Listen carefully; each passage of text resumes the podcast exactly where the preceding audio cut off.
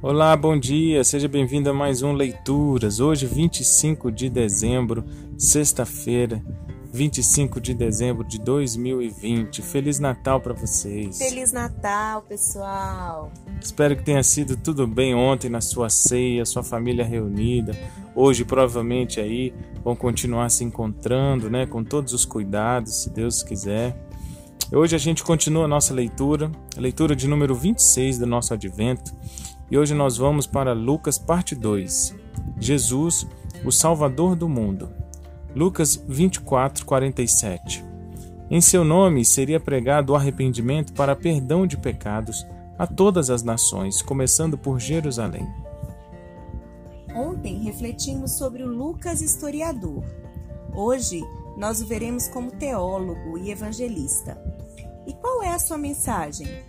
É a de que Jesus é o Salvador do mundo, que alcança a todos, independentemente de raça, nacionalidade, posição social, idade ou sexo.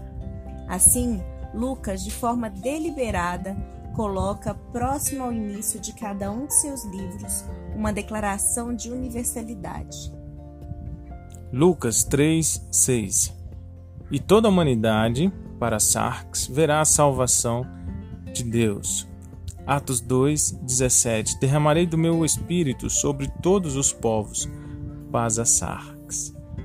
E, por todo o seu evangelho, ele sai de seu caminho para mostrar Jesus, incluindo aqueles que a sociedade frequentemente exclui.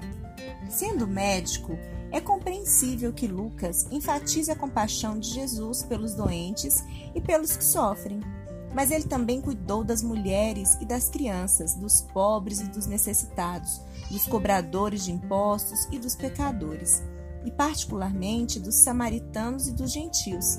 Em cada um desses casos, a ênfase que Lucas dá é mais forte que nos outros evangelistas. Sendo ele mesmo gentil, foi um homem de mente aberta. Lucas nunca chama as águas da Galileia de mar, mas havia navegado no grande mar, o Mediterrâneo, e por comparação chama o mar da Galileia somente de lago. Em Atos, Lucas narra as três viagens missionárias pioneiras de seu herói Paulo, indicando as ocasiões em que esteve presente como companheiro do apóstolo. Atos registra uma progressão triunfal de Jerusalém, a capital do judaísmo, para Roma, a capital do mundo. Por onde passavam, eles proclamavam a salvação, contendo o perdão e o Espírito como disponível em Cristo a todas as pessoas.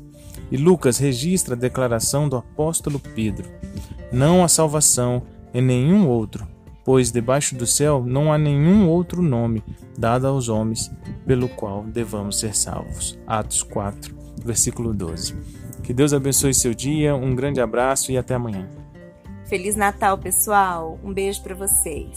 Feliz Natal.